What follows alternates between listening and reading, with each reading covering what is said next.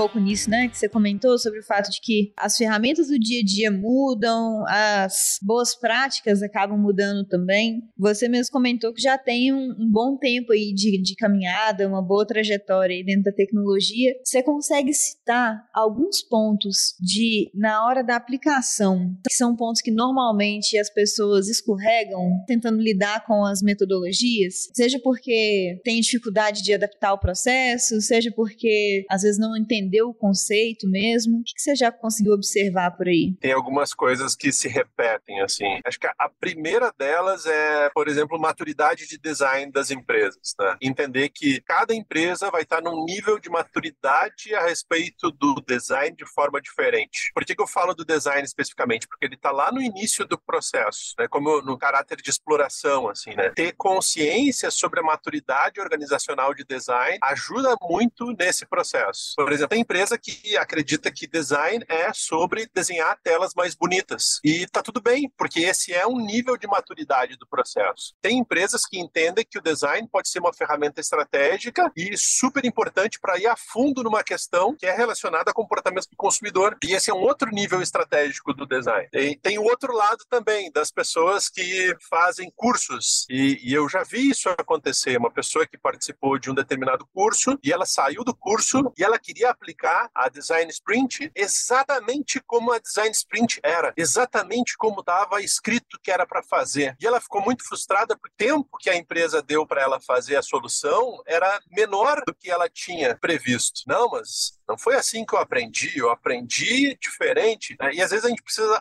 precisa adaptar isso. Eventualmente você vai chegar numa empresa que vai ter mais tempo para fazer alguma coisa. Em outros casos, você tem outras tarefas que elas vão ter um tempo menor. Não é por causa disso que eu vou jogar o método fora, mas é que dentro do tempo que eu tenho, com o espaço que eu tenho, o que, que eu posso fazer para estruturar isso aqui da melhor forma, para utilizar a, a metodologia como uma ferramenta e não como uma muleta para eu arranjar alguma desculpa para não fazer alguma coisa ou para não alguma coisa. Quanto tempo eu tenho? Eu tenho dois dias. O que, que dá para fazer em dois dias? Ah, dá para fazer isso e isso. Pô, então vamos fazer da melhor forma isso aqui? O que, que a gente pode fazer agora? O que a gente pode fazer depois? E alinhar isso com as pessoas, sabe? Então acho que tem tanto o lado das empresas de entenderem a sua própria maturidade, terem consciência disso e quererem evoluir para tornar um ambiente também mais evolutivo para as próprias pessoas que estão lá, quanto as pessoas que vão aprender alguma coisa, algum método novo, algum jeito novo de fazer a coisa e entender que aquilo ali é uma sugestão, aquilo ali é algo para você se inspirar e não simplesmente para sair copiando exatamente como foi dito, né? Claro que pode funcionar, mas é que na realidade, na grande maioria das vezes, não é assim que funciona exatamente, sabe? Com certeza. É, eu acho que se fica uma lição é de a gente conseguir focar muito mais no problema que a gente tem de fato, né, do que no, nos passos ali, né? A gente aqui dentro da DTI sentia muita falta,